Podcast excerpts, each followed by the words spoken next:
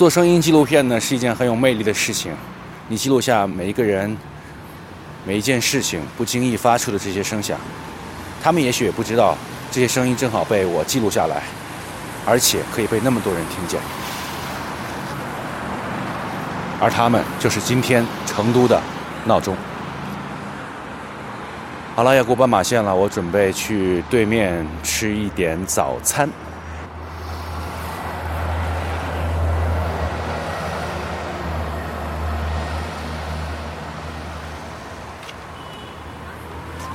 啊，包子蒸好了，要不要包子？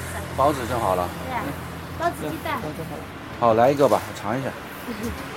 有酱肉、芽菜、豇豆酱肉，啊。你们早上几点钟出来啊？都？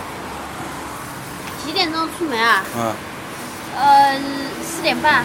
四点半，嗯，因为这这这里比较远，过来都五点了。过来都五点了。还要什么鸡蛋要不要？没没有不要啊多少钱这个二十的。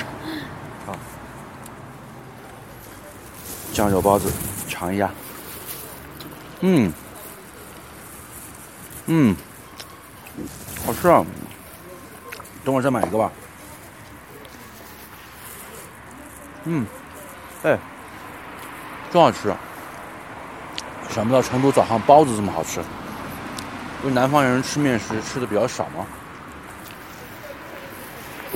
嗯，嗯，好香。你跟大家说一下啊，在这个人民公园，成都人民公园对面儿少城路这个路口有一个叫做酱肉包的一个小店儿，嗯，真好吃。公园已经开门了，但是太黑了，还没人进去。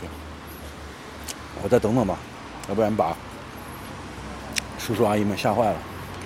等天亮一点，我再进去。先吃包子。